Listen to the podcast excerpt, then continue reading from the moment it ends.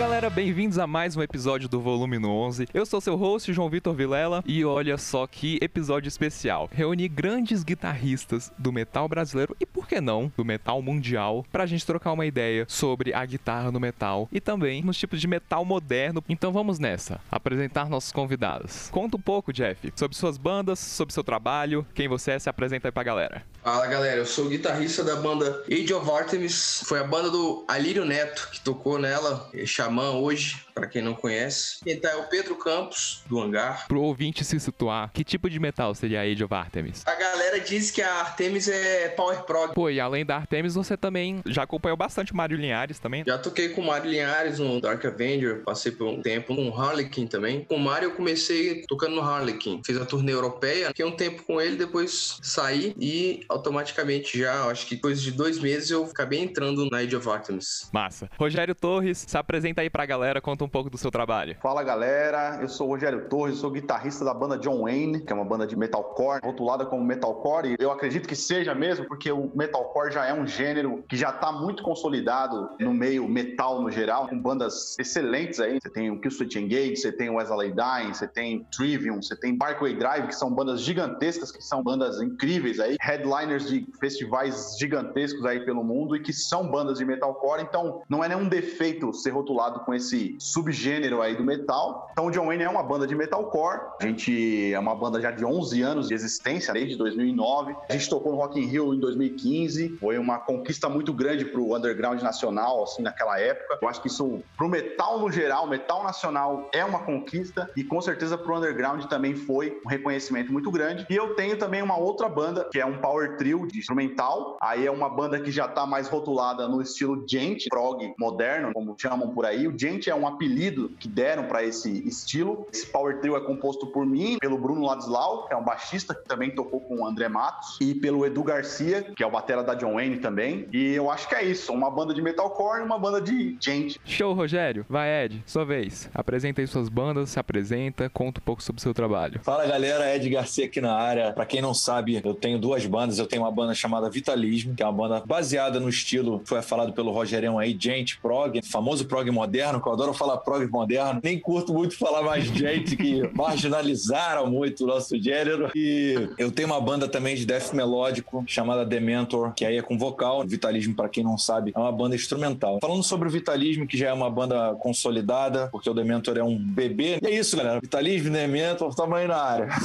Agora, Roberto, se apresenta aí, conta sobre o seu trabalho e sobre que estilo de metal é a sua banda. Bom, meu nome é Roberto Barros. Atualmente eu toco com o vocalista Edu Falaschi. Estamos há três anos em turnê tocando as músicas do Angra. Bom, minha vida inteira foi dentro desse escritório aqui, estudando guitarra. nunca quis ter banda, assim. Foi sempre estudando guitarra o dia inteiro e tive uma banda católica antigamente. Foi uma banda que eu produzi. Ganhamos o Oscar Católico em 2014 como melhor disco de rock. Foi um grande marco. Fui também de uma banda chamada Cerimônia, que era uma banda gigante no meio católico. Viajamos o país inteiro. Toquei em várias bandas de sertanejo, forró, você possa imaginar. Quem diria? A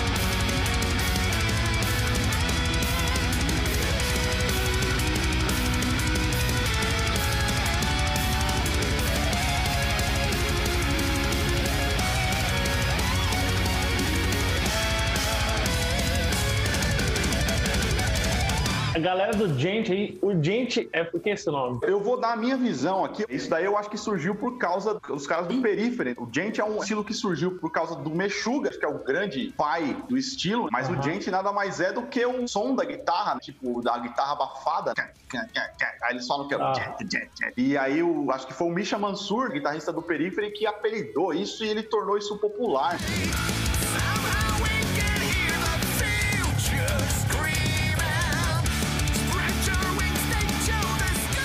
Talvez uma distinção legal que a gente pode fazer, por exemplo, se a gente vai lá atrás do hard rock que depois se evolui para um heavy metal, geralmente é a galera que começa a pegar mais pesado na guitarra, talvez os solos são mais elaborados, são mais baseados em riffs e eventualmente a galera vai levando isso aos poucos pro extremo, vai levando pro drop tuning, vai levando para mais cordas. Então, como é que vocês enxergam assim, quando que tudo começou essa ideia de deixar tudo mais pesado e quando que se influenciou a musicalidade de vocês? Contem um pouco aí aí, assim, de quais foram essas primeiras influências. Cara, eu, eu falo que eu sempre escutei de tudo, assim, desde moleque. Mas eu comecei com hard rock, porque eu sentia que os caras eram mais porradas do que a galera, sei lá, do metal, o esquema dos rifão, Rabbit, Paul Gilbert, os solos. Eu achava que era mais legal. Inclusive, eu estudei muito em cima disso e nada me impediu pra passar pro metal depois de todo esse conhecimento. Eu tive como grande influência na minha adolescência o Rich Kotzen, o Nuno Bittencourt, com cada um ali na sua área. Tanto é que minha palhetada alternada estudava muito o esquema do Nuno. Mas aí eu fui subindo, entrei na escola pública, conheci uns caras da pesada lá, escutando Cannibal Corpse, Die Fats, os negócios meio treta assim. Eu falei, vixe, mano, agora o bicho pegou. E é engraçado que não tem volta. Acho que a primeira vez que a gente ouve, a gente fica, pô, que barulheira é essa? Eu nunca vou gostar disso. Só que teu ouvido vai querendo ouvir mais. É, no início é foda, assim. Depois você vai escutando, os caras vão botando, você vai ouvindo todo dia e você vai aprendendo a separar os instrumentos ali, tipo, musicalidade ali. Mas eu acho que onde foi uma virada na minha vida, assim, cara, foi escutando o Periphery. Foi diferente. Parece que quando apareceu o Periphery, apareceu todas as outras, assim. Então conta um pouco mais sobre o Periphery, que realmente foram revolucionários. Sim, sim. Eu nunca ouvi o Periphery, eu não sei nem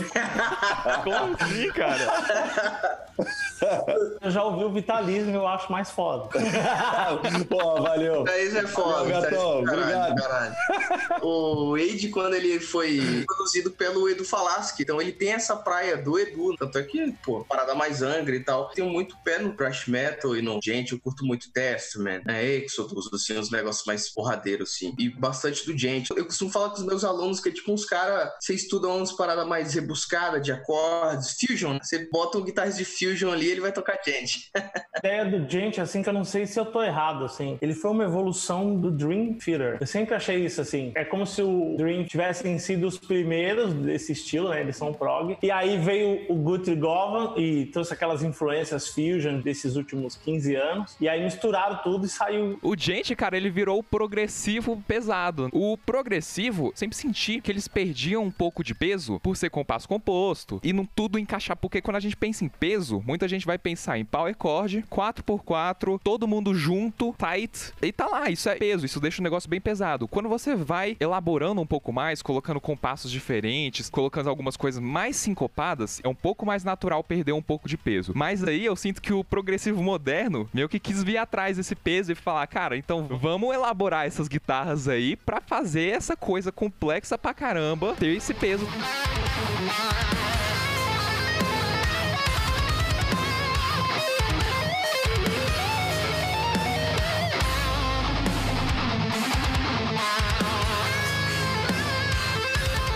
Muita gente não sabe assim, mas a minha escola de guitarra, o Rogério sabe. Um dia a gente tava tomando um litrão lá em casa, o litrão barato e gelado pra porra, e a gente conversou muito sobre metal, power metal, metal melódico. A minha vida toda eu escutei muito, cara, metal melódico. Escutei muito Angra, escutei Stratovarius pra caramba, escutei muita coisa. Depois eu fui pro Symphony X, acabei viciando Symphony X, Adagio e tal, e curti muito essas bandas, mas também curtia os dinossauros aí do trash, Metallica, Megadeth, eu curtia essa galera também, o Slayer também e tal, mas a questão do Gent pra mim, ele foi um estilo que pra mim eu consegui fazer parte dele no momento que ele existiu, entendeu? Então acho que pra mim o Gent ele acabou sendo uma forma de eu viver muito na música, porque todos esses gêneros que eu falei, eu tava muito no começo. O- Os outros estavam consolidados e o gente especificamente você pode viver o presente dele. Isso, isso, exatamente. Você falou, foi o único gênero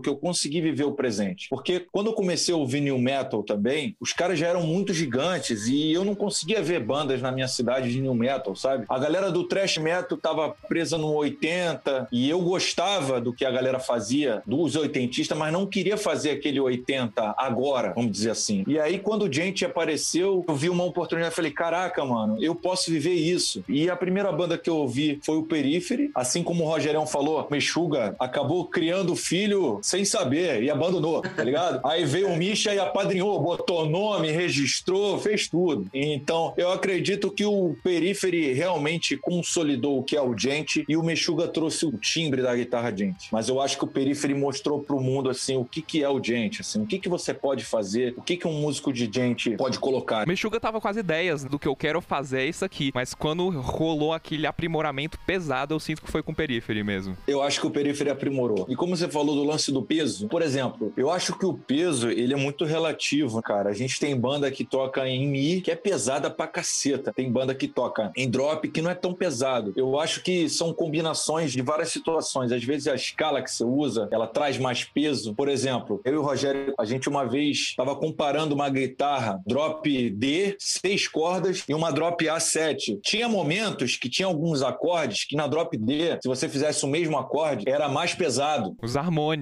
provavelmente, algo do tipo. Mas era mais pesado. Só que a drop era bem mais grave. Então, assim, eu acho que essa relação peso e composição, por exemplo, você falou das síncopes. Pô, a Vitalismo é uma banda que usa muito síncope, principalmente pelo fato de ter muita coisa latina e brasileira que é síncope purinha, salsa, choro. Tamo aí, síncope sempre. Eu acho que é o seguinte, como a gente também tá tocando metal, se você entra numa estrofe e você pega o primeiro tempo forte, vamos supor que a sua estrofe tem quatro compassos, certo? O primeiro compasso você entra no forte, segundo, terceiro e quarto você pode vir em síncope bonito. Por que, que eu digo isso? Porque você levou a informação pro cara pro peso. Você já colocou ele dentro da música. Nossa, isso é muito pesado. Daqui a pouco você faz o que você quiser, mano. Você já localizou o cara. Vitalismo entrou numa estrofe. A gente entrou em drop A. No A mesmo, pesadão, largado. Tá lá o A pro cara, no tempo forte, na cabeça, pum, no 1 do metrônomo. Tá lá. No segundo compasso, vem quebrando, vem no E, vem no fraco, vem tudo ímpar. É aí que vem o diferencial, porque não foi feito por um robô, digamos, aquela Não. formulazinha que encaixou tudo no quadrado. Tem uma composição aqui, vamos só fazer um Ctrl C, Ctrl V e mandar pra produção que eles dão conta. Não, é um negócio pensado.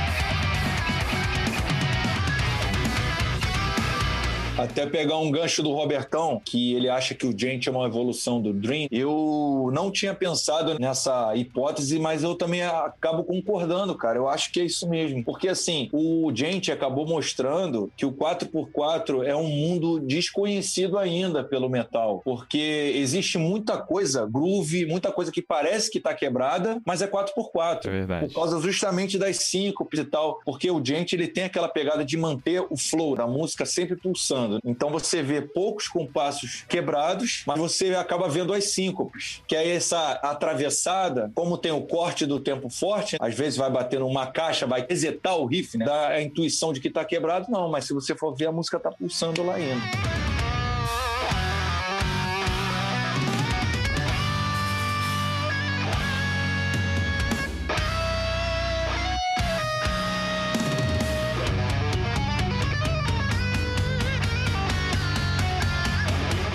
Opinião, o que fez o metal começar a ficar pesado de verdade, ali dos anos 90, começo dos anos 90 pra frente, pra mim foi o Pantera. Dimebag Darrell era o cara que trouxe o groove, trouxe o peso Sim. da guitarra com aquela distorção que ninguém conhecia até então, que era possível ter um timbre daquele, tá ligado? Né? Uma equalização de guitarra assim inimaginável. Exatamente, até então ninguém sabia que era possível tirar aquele som de guitarra. E ele foi lá e conseguiu fazer e trouxe o que dá o peso, na minha opinião, que é o groove. Pra mim, o Sim. groove é tipo, É. cara, todo mundo tocando junto e aquele groovão é o que faz o cara banguear. O groove é isso. Então eu acho que o Pantera foi o grande precursor aí do metal pesado. Em seguida vieram as bandas que foram os pré-new metal, aí o Sepultura, Soulfly, aí logo em seguida já veio a onda new metal que trouxe o groove para um outro patamar também, mais percussão, porque a percussão também dá o lance do peso. O Slipknot é um exemplo disso, é uma puta banda que trouxe esse lance da grooveira total e percussão pra caramba. Então eu acho que o new metal também veio trazendo isso do fim dos anos 90 pro começo dos anos 2000. Isso, o new metal é muito mais antigo do que é o metalcore, do que é o gente, entendeu?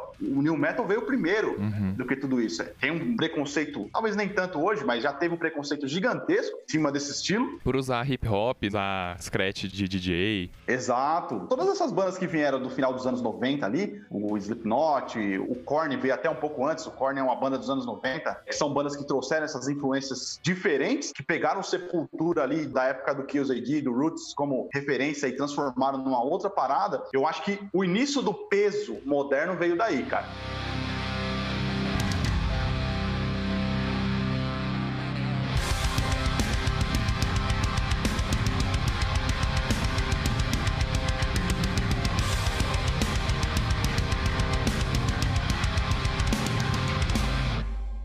New Metal, pra quem não sabe, fez uma geração de uma galera que tava pegando um heavy metal mais tradicional e colocando novos elementos que na época eram coisas bem recentes. Hip hop. Drop C É. entrou, drop B em seis cordas. Naquela época o público não tava acostumado, então tinha uma certa aversão a um som muito mais pesado de guitarra. O próprio lance das sete cordas também. eu Sim. Quem trouxe foi o New Metal, é. Ai, porra, é essa, velho? Sete cordas. É mesmo. E no New Metal, os caras sete cordões lá. É, quem começou com as sete cordas foi o Steve Vai, foi o grande pioneiro da parada, mas quem popularizou foi o Korn. Korn foi uma banda que veio, tipo, em 1994, 95, tocando com sete cordas. Eu, um eu tava pensando nesse lance do peso mesmo. O Steve Vai, ele é outra vibe. Ele continua fazendo o que ele Sim, faz com 7, 8, 12 cordas, mas eu acho que o lance das sete cordas, quando ela veio, que se popularizou, justamente no New Metal, que a galera começou a conhecer. Eu, quando via sete cordas, era com Korn. Eu não foi nem Ah. com Vai até. Eu era menino demais.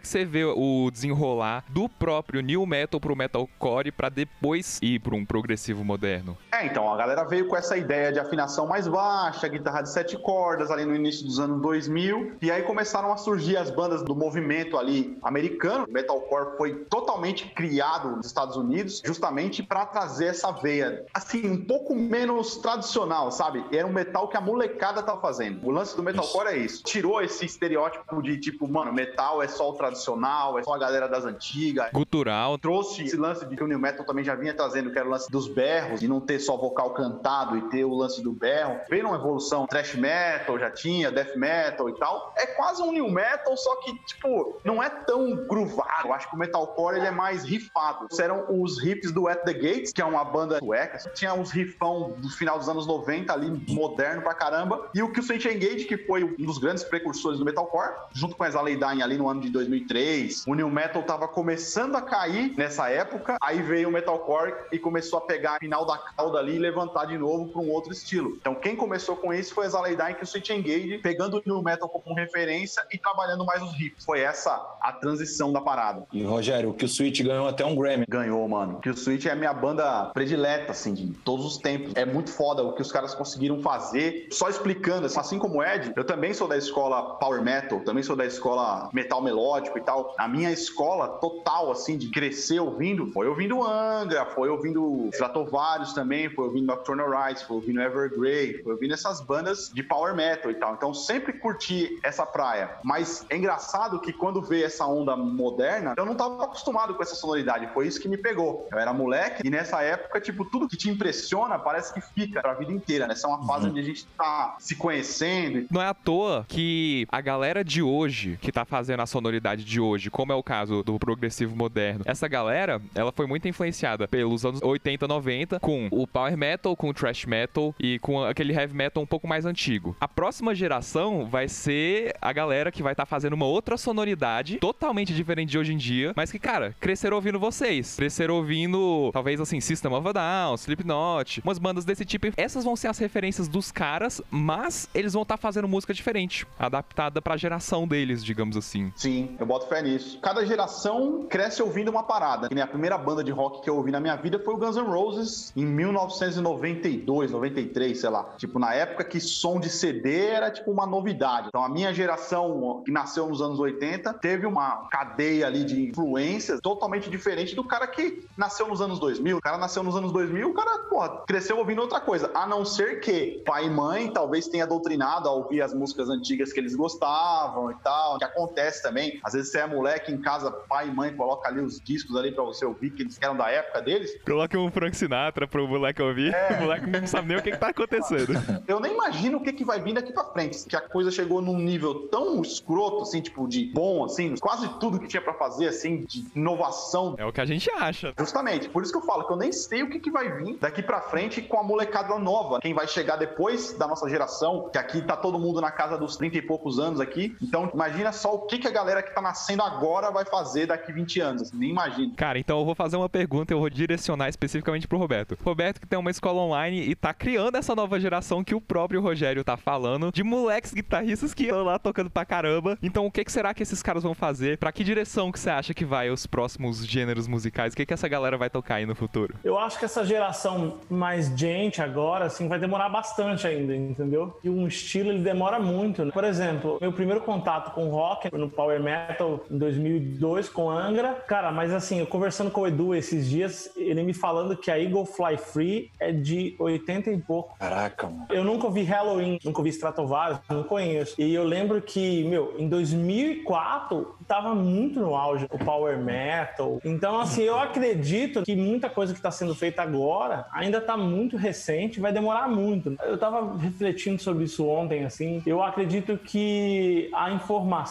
ela tá tão intensa hoje em dia que cada vez mais a música vai ser muito mais complexa. Então, por exemplo, na época que eu, era 2004, etc., não tinha YouTube. YouTube veio em 2005. Então, não tinha praticamente acesso a materiais, não tinha acesso a nada praticamente. Então, quando você não tem acesso à informação, a evolução é mais lenta. Agora, hoje em dia, com tanta informação, que até dá o overwhelming, quando você tem tanta informação, a evolução é muito rápida. Então, eu acredito que daqui 10 anos, vai ver uma molecada assim muito desenvolvida. Não que possa criar um estilo, mas vai ser o cara que entende de tudo muito bem, entendeu? Tipo, vai ser o cara que toca metal, mas toca bem qualquer tema de jazz e assim por diante. Mas você acha que esse cara vai ter uma identidade sólida, digamos assim? O que, que esse cara vai fazer se ele tem tantas influências totalmente diferentes? Ah, não sei, cara. Eu acho que esse lance de identidade, ela é muito filosófica. Quantas bandas de gente não existem no mundo? É muita banda. Mas dentro dessas bandas existem os caras que têm o seu quê, entendeu? É verdade. Você vê o Ed tocando, você sabe que é o Ed. Então, assim, eu acredito muito nisso. Você não precisa criar um estilo. Por exemplo, gente é uma coisa muito grande. Mas dentro desses estilos, você consegue criar a sua identidade. Você ouve um Jason Richardson, você sabe que é o Jason. E aí você sabe os caras que copiam o Jason. Não que o Jason inventou a roda do gente. Então eu acho que isso pode ser que não se crie um novo estilo mas que pintem caras com novas coisas. Ontem eu tava ouvindo uma banda chamada Hacken, e aí chegou um trecho da música assim que, cara, eles literalmente copiaram uma ideia do Govan. Então, é justamente isso que eu tô te falando, é uma banda de prog, mas com uma influência de um outro cara e colocou aquela influência ali. Então eu acho que vai rolar muito isso, e já rola. É. O cara às vezes tem uma influência e coloca uma coisa na música dele, mas também rola a situação do cara tocar algo que tá sendo tocado por todo mundo, mas ele tem um lance dele, entendeu? Ele tem um jeito dele. Quantas bandas de hard rock não existiram ali nos anos 90 e 2000, mas você ouve o Edu ardando isso, você sabe que é o Edu ardando isso. Acho que a galera vai poder escolher as influências. Porque, por exemplo, vai ter muita gente tocando com várias identidades diferentes, cada um com sua peculiaridade ali, igual você falou. O próprio Govan, você sabe que o cara toca metal, mas que as influências country e blues deles é pesadíssimo, Sim, né? sim. É quase de meio a meio, assim, o que ele toca de rock e o que ele toca de country, por exemplo. Então ele tem uma sonoridade específica e quem se influenciar por ele vai ter uma sonoridade específica. Se você ouvir o Guthrie Govan e analisar, cara, ele tem muito de vários caras. Ele tem muito do Andy Timmons, de um disco The Spoken and The Unspoken. Cara, você ouve isso, tipo, você vê que o Guthrie Govan foi muito na fonte. E vários outros caras, obviamente. Então, daqui 10 anos, 15 anos, vai ser mais ou menos isso. Vão ter caras que vão ter uma forte influência de vários caras, mas de repente, sei lá, cada 100 caras ele consegue fazer algo que vai soar ele, entendeu? Eu costumo dizer para os meus alunos, no grupo de alunos que nós temos, que eles devem buscar assinar algumas coisas. Eu tenho um lema comigo e que é o que eu ensino para eles. Você não precisa criar um estilo, sabe? Você não tem que ser o novo Picasso da guitarra. Você não precisa ser. Mas você tem que buscar assinar uma, duas coisas, três coisas. Por exemplo, Ser incrivelmente bom em uma técnica. Porque a gente pensa assim, um Steve Vai, a gente pensa o que é alavancada. A gente pensa, o Govan que a gente tava falando, pensa em chicken picking ou hybrid picking, umas coisas do tipo. Não, eu não acho muito isso. Eu acho que incrivelmente bom existiram milhões de caras. Eu digo assinar. Por exemplo, quando você pensa em Eduardo Ardanoi, nos anos 2000, você lembra do quê? Daqueles arpejos, modelo de lá, e aqueles two hands na ponta, assim. Tipo, isso é uma coisa que vem de cara. Quem ouviu ele lembra de cara disso, assim. Então ele assinou esse lick. Acabou.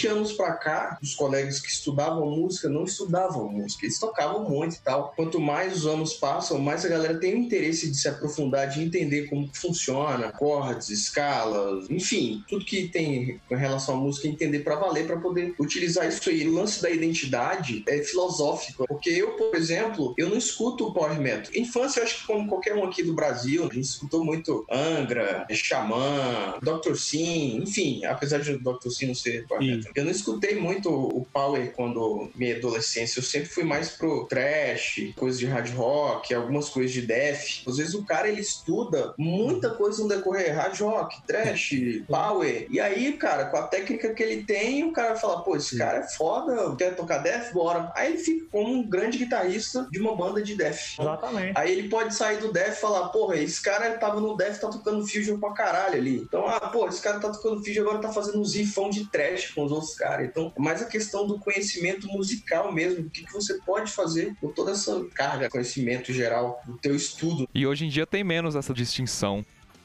Cara, eu não tenho pretensão de ter o disco que vai marcar a história da guitarra, então de ser o cara mais rápido. Eu não tenho essas pretensões. Eu tenho pretensão de assinar coisas na minha guitarra. Sem querer já foi.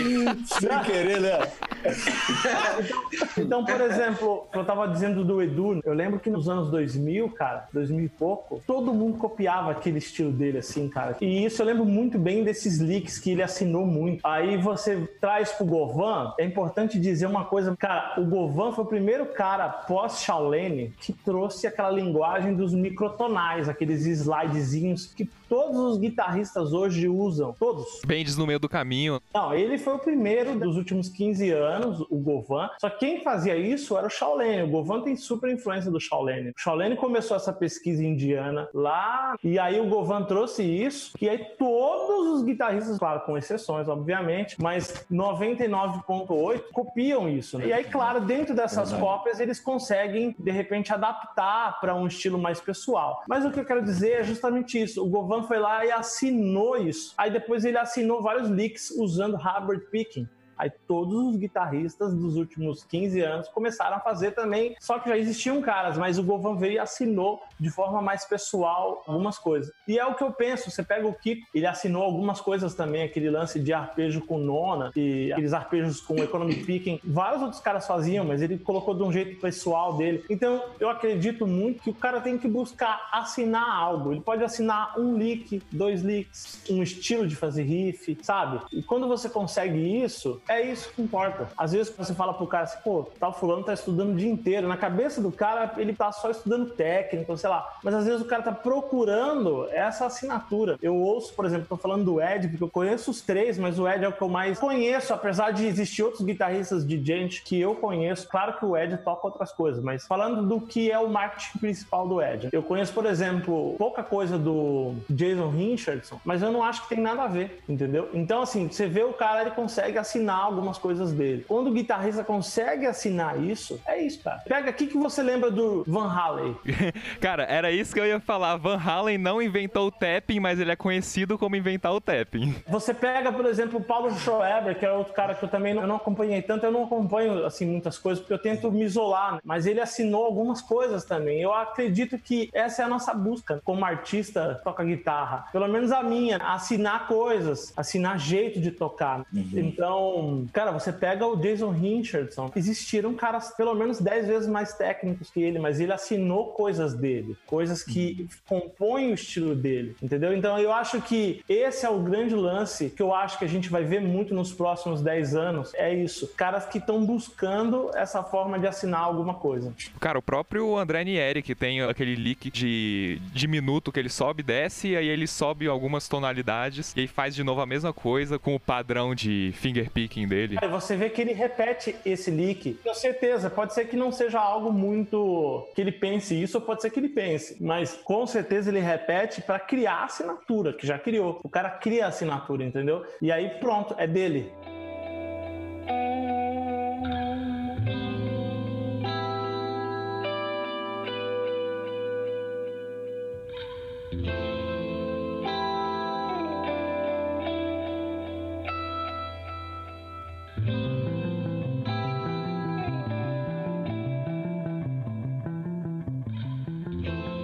Galera, muito obrigado pela participação de todos vocês. A gente fica por aqui, foi um prazer. Então, deixa aí suas redes sociais, fala um pouco o que a galera deve ouvir. Pô, pra ouvir, vai ouvir a banda então, né, pô? Eu ia falar isso, Jeff. Eu ia falar isso. Vai ouvir a Age of Artemis lá, o Monomyth, beleza? Power Prog, pô, de qualidade pra caralho. Ah, isso aí, meu. Beleza? Banda externa, né? Pô, vamos ouvir o Vitalismo aí, ó. Pô, que isso, pô. Pede aí, ó, treta. Cara, eu ultimamente eu tenho escutado muito, apesar de não ser, acho que talvez algo inovador, mas que tem sido um cara que eu tenho acompanhado muito e admirado muito a forma como ele toca, que é o Brandon Ellis, o guitarrista da banda The Black Dahlia Murder. Ah, sim. A forma banda como ele preferida. Pô, essa banda é insana demais, cara. Eu tô escutando muito. Meu guitarrista de metal favorito, eu tenho escutado bastante, vendo bastante ele tocar, a forma como ele coloca as ideias dele. Ele é um cara estudado, não que os outros não sejam, tá? Mas ele coloca bastante da técnica, da teoria da harmonia, tudo que possível dentro da banda. E é uma banda de death, geralmente, banda de death é mais quebradeira. Death técnico, os caras manjam pra caralho também, mas é um esquema bem diferente, assim, vale a pena dar uma escutada. Deixa suas redes sociais também aí, o que você quiser divulgar pra galera. Da banda da Age of Artemis, que é Age of Artemis oficial, e o meu que é Jeff Castro GTR. Manda aí, Ed. Deixa suas redes sociais, fala o que que a galera deve ouvir. Ah, então, galera, vou deixar as redes sociais aqui primeiro. Minha rede social é de Vitalismo, é de Vitalismo, tudo junto. Minha banda Vitalismo Band, né? O Instagram, Facebook. Minha outra banda também, o Dementor, que é Dementor Official, beleza? Instagram, Facebook, é só vocês buscarem lá, YouTube, tem muito material. Olha, o que eu falaria, assim, pra galera ouvir, eu acho que é tentar ouvir muitos estilos, sabe? Musicais, tentar aprender com vários gêneros. Eu acho que tudo pode ser uma aula pra você, né? Assim como uma conversa como essa aqui foi uma aula pra mim aí, ouvir o Roberto falando aí, porra, sobre assinatura. Eu acho que quanto mais você ouvir gêneros diferentes, dentro do metal mesmo, seus respectivos subgêneros, sei lá, música brasileira, jazz, que você puder ouvir e puder preservar de munição, um dia você vai usar, esteja preparado, porque a oportunidade pode bater na sua porta e você não está preparado, então fique preparado. Fique preparado. Gostei. Manda, Rogério. Boa. Bom, minhas redes sociais, no Instagram, eu costumo usar mais, assim, do que o Facebook. Então, Rogério Torres, com dois R's no início, porque já tinha um peão que tinha colocado Rogério Torres lá. no- normal, Sempre tem um, né, que rouba o nosso nome. É, o cara usou meu nome pra fazer o Instagram dele, mas beleza. Rogério Torres com dois R's no começo. Tem um canal no YouTube também, onde eu tô começando lá, então só procurar por Rogério Torres lá também. Aí tem minhas bandas, a banda John Wayne, só você colocar banda John Wayne em qualquer rede social que você vai encontrar lá, tanto no Instagram, Facebook, YouTube, o que for. E tem minha outra banda, que é a banda que tem mais a ver com o lance do prog, do gente, que é o Cosmos. Você tem que procurar por Cosmos Band, você vai encontrar aí no Instagram, YouTube, Facebook também. Bom, agora, assim, foi uma puta aula também, já pegando o gancho do Ed aí, foi muito legal essa conversa. Sou fã de todos vocês. Pô, que bom. O Ed, eu sou um cara que eu tenho um carinho especial porque a gente é amigo pessoal já há muitos anos, mas falar com o Jeff, falar com o Robertão, puta, foi animal. Prazerzaço, o- cara, bom. Porra, muito bom, assim, realmente esse contato deveria existir mais, assim, né, da gente trocar experiências e tal, cada um na sua praia, cada um no seu estilo, mas sempre pelo bem da guitarra, sempre pelo bem do metal, acho muito foda esse contato mesmo. E agradecer ao João, que, porra, conseguiu fazer essa união, É. essa junção. É mesmo. Volume no 11, cara, animal esse podcast. Eu já falei pro João isso algumas vezes, assim, Pô, obrigado, Rogério. já ouvi muito aquele podcast lá, ouvi pra caramba, assim, acho muito legal essa iniciativa de trazer a guitarra pra galera conseguir ter contato com a gente, assim, acho muito legal. E, pô, pra ouvir aí, ouçam aí John Wayne, ouçam Cosmos e também ouçam tudo que vocês puderem dentro do metal, fora do metal, eu também ouço de tudo um pouco, não ouço só metal, ouço jazz, ouço fusion, ouço blues, ouço, puta, música brasileira, que eu acho que é um negócio que também tem muito a agregar no nosso estilo metal, e eu acredito que o lance da assinatura que o Roberto falou também, que o cara que vai conseguir se destacar mais, a banda que vai conseguir chegar mais longe, é aquela que consegue trazer mais estilos e mais influências diferentes para sua música não ficar igual a de todo mundo. Então, você pode ver, as maiores bandas que tiveram maior destaque mundial foram aquelas que conseguiram juntar tá? Diversos estilos diferentes e conseguiram criar sua própria identidade. Vide Sepultura, vide. Angra, vide Slipknot, que foram os caras que trouxeram outras coisas e juntaram na sua música e transformaram isso em metal. Então, por isso, não se limite a ouvir só metal. Ouça de tudo e tente trazer novas influências para sua música, que com certeza você vai criar também a sua assinatura dessa forma. Não seja um metaleiro chato. Não seja esse cara, pelo amor de Deus. Vai lá, Roberto. Deixa as redes sociais. Fala aí o que, que a galera tem que ouvir. YouTube é Roberto Barros e. Como é que é meu Insta mesmo? ah, meu Deus. É, Roberto Barros Barros. Cyborg. Isso. A gente lembra ele não.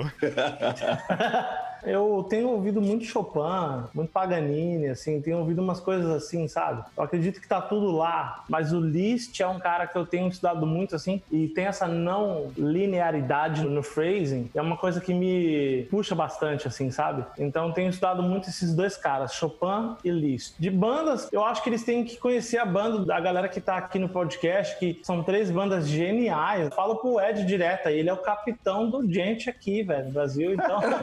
É isso mesmo.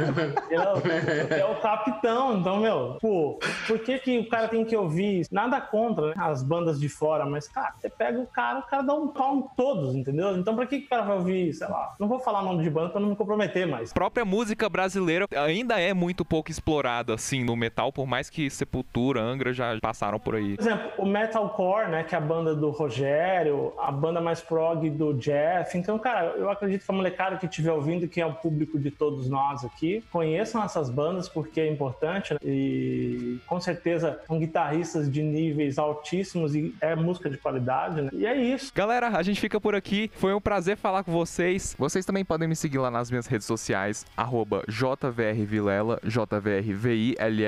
ou acessar o site do Volume 11. E até o próximo episódio do Volume 11. Uhul! Valeu, galera. Valeu, galera. Valeu. Abraço. Grande abraço.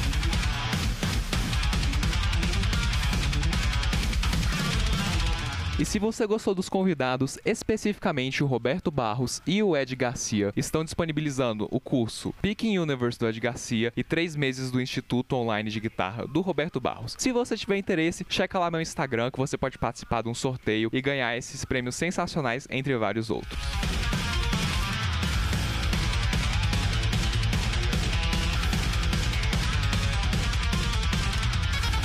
Esse episódio foi editado por mim, João Vitor Vilela, e até a próxima.